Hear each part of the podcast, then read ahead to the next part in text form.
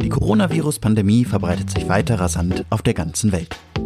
Während Donald Trump lange Zeit abstritt, dass das Virus auch seinem Land gefährlich werden könnte, hat die Pandemie nun auch Amerika fest im Griff. Besonders New York scheint zu einem neuen Hotspot der weltweiten Infektionsfälle zu werden. Im heutigen Medipod schauen wir daher auf die Lage in den USA.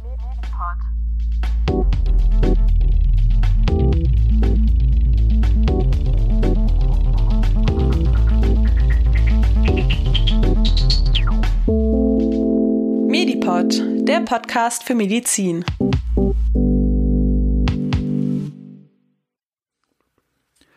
Hallo und herzlich willkommen zum Medipod. Mein Name ist Kohli und zusammen mit euch möchte ich heute den Blick auf die USA werfen.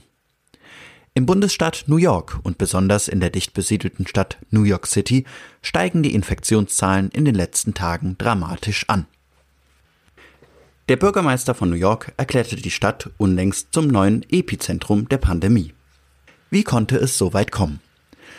Noch Ende Februar hatte Amerikas Präsident Donald Trump behauptet, das Virus würde bald wieder verschwinden. Er sprach von einem ausländischen Virus und Warnungen von Fachleuten brandmarkte er als eine Verschwörung seiner politischen Gegner. Doch längst musste er seine Linie korrigieren, ohne sich eigene Fehler einzugestehen. Niemand ahnte, dass es eine Pandemie oder Epidemie von solchem Ausmaß geben würde, verkündete er vergangene Woche. Um die Lage in den USA besser einschätzen zu können, habe ich meine Freundin Dolo angerufen. Sie ist für einen Forschungsaufenthalt in Portland im US-Bundesstaat Washington an der Westküste der USA. Ich habe mit Dolo am Montag, den 23. März, telefoniert. Als erstes habe ich sie nach den ergriffenen Maßnahmen im Bundesstaat Washington gefragt. Ja, bei uns ist das öffentliche Leben ein bisschen zum Stillstand gekommen in den letzten Tagen. Seit Dienstag sind wir alle zu Hause. Meine Gruppe forscht halt an, äh, an Sodbrennen beziehungsweise an Reflux und das sind alles OPs, die nicht als Notfall-OPs gewertet werden. Demnach wurden alle unsere OPs und alle unsere Patienten nach Hause geschickt und die OPs abgesagt. Von daher sind wir seit Dienstag, ist meine ganze Arbeitsgruppe zu Hause und macht nur noch Homeoffice. Seit Montag sind alle Restaurants geschlossen. Seit heute gibt es in Oregon tatsächlich eine Form von Ausgangssperre, wobei man wohl noch draußen joggen gehen darf und mit seinem Hund spazieren gehen darf, aber man äh, sollte halt nichts anderes mehr machen, außer aus dem Supermarkt fahren. Hier in Washington, dem Staat über Oregon, gibt es diese Ausgangssperre tatsächlich noch nicht, aber wir erwarten eigentlich, dass sie auch in den nächsten Tagen kommen wird. Die Geschäfte haben alle zu, außer, außer halt Supermärkte und äh, Apotheken, aber sonst ähm, ist im Prinzip das komplette öffentliche Leben so zum Stillstand gekommen. Nur wenige Stunden nach unserem Telefonat wurde dann auch im Bundesstaat Washington eine Ausgangssperre erlassen. Die Maßnahmen gegen die Ausbreitung des Coronavirus in den USA sind dabei von Bundesstaat zu Bundesstaat unterschiedlich. Besonders von den Demokraten regierte Staaten wie Kalifornien, New York oder auch Washington haben recht strikte Regeln erlassen. In Texas hingegen rief der republikanische Vizegouverneur Dan Patrick die Bevölkerung auf, wieder arbeiten zu gehen. Ältere sollten zwar gut auf sich aufpassen, aber es gäbe Schlimmeres als zu sterben. Ich will nicht, dass wir das ganze Land opfern, sagte Patrick dem Sender Fox News am Montag. Das Wohlergehen der Wirtschaft scheint ihm wichtiger zu sein als das Überleben einzelner Menschen. Gespannt verfolgt Dolo auch das Geschehen auf der anderen Seite des Landes, in der besonders betroffenen Stadt New York City. Die ganze Stadt ist zum, zum Stillstand gekommen, was natürlich für New York total ungewöhnlich ist. Die Stadt, die niemals schläft, schläft jetzt. Wann hat das so begonnen in Amerika? Also in den ersten Wochen hat man ja kaum was gehört. Angeblich auch, weil so wenig getestet wurde. Aber wie sind jetzt die Zahlen gestiegen? Ja, genau. Also ich hatte ähm, das Gefühl, dass wir ungefähr zehn Tage hinter Deutschland waren, so am Anfang zumindest. Ähm, hier wurde halt sehr lange die Schuld von A nach B geschoben. Ähm, es hieß zwischendurch, die, das wäre nur eine, ähm, eine Verschwörung der Demokraten, damit Trump äh, nicht wiedergewählt wird im November. Ähm, dann hieß es, es, es würde nicht getestet werden. Also gab es verschiedene Theorien, ähm, wie, wo, was. Dann wurde ja der, ähm, die Reise, der Reiseverkehr zu Europa eingestellt. Dann hieß es, naja, gut, wenn wir es halt nicht mehr, keinen von Europa mehr reinlassen, dann werden wir hier auch keine Fälle haben. Das heißt, ähm, die Politik hat halt gesagt, na gut, wenn niemand von Europa mehr reinkommt, dann ähm, haben wir auch keine Fälle und dann bleibt dieses Land fallfrei, was natürlich auch so nicht stimmt. Aber so hat man sich das lange irgendwie schön geredet und mittlerweile würde ich sagen, sind wir genauso betroffen wie der Rest der Welt auch. Nur, dass man eben zehn Tage lang irgendwie versucht hat, sich das schön zu reden, meiner Meinung nach. Wie erlebst du so die Bevölkerung vor Ort? Sind die besorgt oder ähm, lässt sie das eher kalt? Äh, halten die sich auch an die Maßnahmen, die jetzt verhangen wurden? Wir waren tatsächlich am Freitag einkaufen. Da war es so, wie man die Bilder im Internet im Moment kennt. Äh, Nudeln waren ausverkauft, ähm, sämtliche Bohnen in Dosen waren ausverkauft, ähm, Toilettenpapier war ausverkauft, die restlichen Sachen waren alle noch verfügbar. Ähm, vor dem Supermarkt gab es so Distanzierungsbeschränkungen, also man musste sechs Fuß voneinander Abstand halten, um äh, es durften nur 45 Leute gleichzeitig in den Supermarkt. Also man kennt das, das ist schon hier mittlerweile so, dass das genauso ist. Ich erlebe die Leute noch relativ entspannt hier. Klar, die meisten sind auch beunruhigt über die Situation, einfach weil man es nicht kennt. Aber noch ist alles relativ entspannt. Und welche Maßnahmen hat jetzt auch äh, Donald Trump ergriffen? Also zurzeit wird vor allem von der Politik eben äh, diskutiert, ob man so einen genannten Stimulus-Deal ähm, verabschiedet. Der würde bedeuten, dass jeder US-Amerikaner ähm, 1000 Dollar zur Verfügung gestellt bekommt um die Wirtschaft so ein bisschen anzukurbeln, weil eben äh, die Börse ziemlich im Keller ist und die meisten Amerikaner tatsächlich äh, vor allem ihre Rente börsenabhängig ist.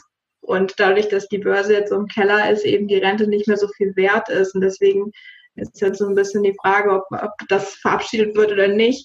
Das ähm, hängt im Moment noch so ein bisschen in der Diskussion zwischen den Republikanern und den Demokraten, weil Demokraten ein bisschen Sorge haben, dass dass dieses Geld falsch zur Verfügung gestellt wird, während die Republikaner das gerne eher den großen Firmen zur Verfügung stellen würden und die Demokraten dann halt eben Angst haben, dass die großen Firmen das verwenden, um zu wachsen und nicht um ihre Mitarbeiter zu unterstützen. Dennoch, viele Amerikaner haben ja keine Krankenversicherung, beziehungsweise haben Krankenversicherungen, die, wo man sehr viel mit dazu zahlen muss.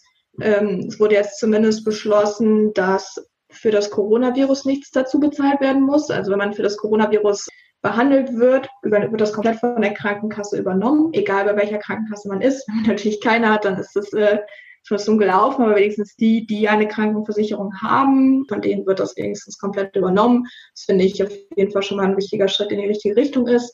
Es gibt trotzdem viele, die jetzt gekündigt wurden, einfach weil die Firmen jetzt nichts mehr produzieren und viele Verträge eben nur auf Zeit sind. Und für die gibt es jetzt auch verschiedene Unterstützungsmöglichkeiten vom Staat, um eben trotzdem zum Beispiel Krankenversicherung zu haben, obwohl die arbeitslos sind oder trotzdem die Unterstützung vom Staat zu kriegen, was man hier sonst eigentlich nicht kennt, weil es eben hier keinen richtigen Sozialstaat bei uns gibt. Wie sind denn die Krankenhäuser momentan darauf vorbereitet? Oder haben die auch irgendwie ihre Kapazitäten ausgebaut? Wie ist es in deinem Krankenhaus, wo du arbeitest?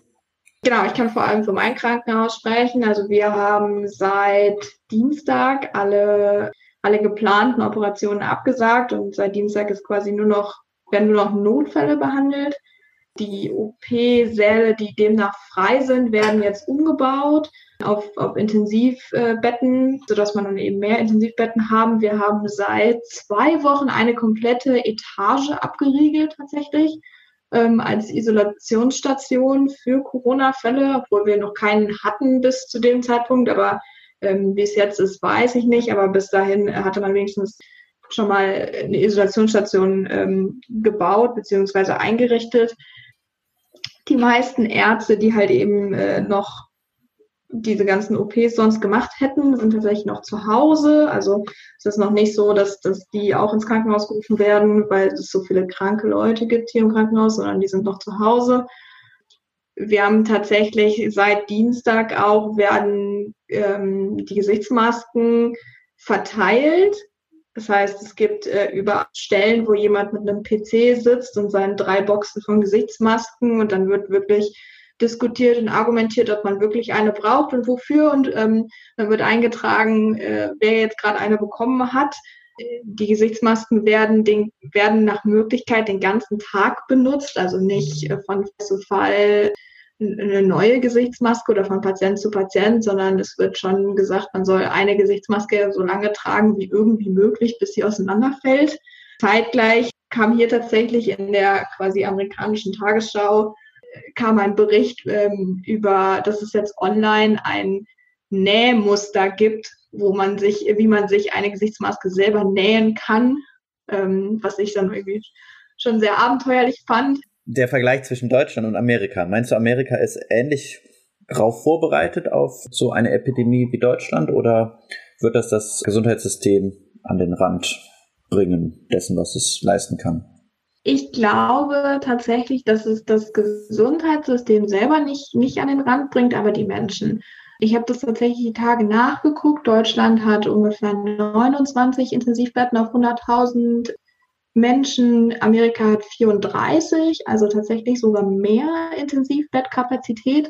Und das Gesundheitssystem an sich ist auch sehr gut auf, ausgebaut, tatsächlich aber für die Leute, die sich das leisten können. Und äh, wir haben das jetzt hier in unserem Umfeld schon mehrfach erlebt, dass eben Menschen gekündigt wurden, temporär, eben weil, ähm, weil die Firmen nicht mehr produzieren oder Restaurants nicht mehr geöffnet sind oder Läden nicht mehr geöffnet sind.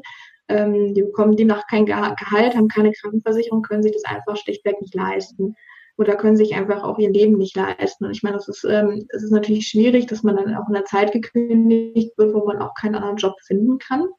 Da habe ich auch letztens nochmal mit äh, einer Freundin drüber gesprochen und das ist, ich glaube, dass das die Menschen und die Verfügbarkeit des Gesundheitssystems so ein bisschen an den Rand bringt, weil wenn man eben kein Einkommen hat, hat man hier auch keine Krankenversicherung und dann bringt es das Ganze natürlich schon so ein bisschen an den an den Rand, weil dieses Gesundheitssystem hier schon darauf ausgelegt ist, dass die, dass die Leute privat zahlen. Und wenn die Leute eben privat nicht mehr zahlen können, aber dennoch ähm, das Gesundheitssystem die Ressourcen verbraucht, dann geht die Rechnung am Ende des Tages eben nicht auf. Dolo ist fertige Ärztin. In den USA ist sie jedoch für einen Forschungsaufenthalt und nicht praktizierend tätig. Nun fragt sie sich, wie sie in den nächsten Wochen helfen könnte. Genau, ich habe mich so ein bisschen gefragt zwischendurch, da ich kein amerikanisches Examen habe, gilt meine deutsche Approbation tatsächlich nicht hier. Und ich habe mich natürlich so ein bisschen in den letzten Tagen gefragt, was passiert, wenn das Gesundheitssystem hier so ein bisschen an, an seine Grenzen kommt und ich gerne helfen möchte. Dürfte ich helfen oder dürfte ich nicht helfen? Da habe ich tatsächlich noch keine gute Antwort drauf gefunden. Ich werde das weiter mal beobachten und wenn es soweit kommen wird, dann muss man das, dann werde ich das wohl mit dem Krankenhaus selber äh, kommunizieren. Aber ähm, das ist natürlich auch für mich so eine, so eine große Ungewissheit, ähm, weil es natürlich für mich auch schwierig ist, jetzt irgendwie hier zu Hause zu sitzen und zu wissen, dass ich eigentlich aber Ärztin bin und helfen könnte, aber nicht darf. Das ist natürlich für mich irgendwie auch eine komische Situation. Alles Gute dir, Dodo, und vielen Dank für das Interview. Das war unser Medipod zur Lage in den USA. Die Folge wurde am 25. März aufgezeichnet. Morgen schauen wir auf ein ganz besonders hart getroffenes Land, Italien. Bleibt gesund und bis dann. Medipod. Jeden ersten und dritten Mittwoch im Monat. Überall, wo es Podcasts gibt.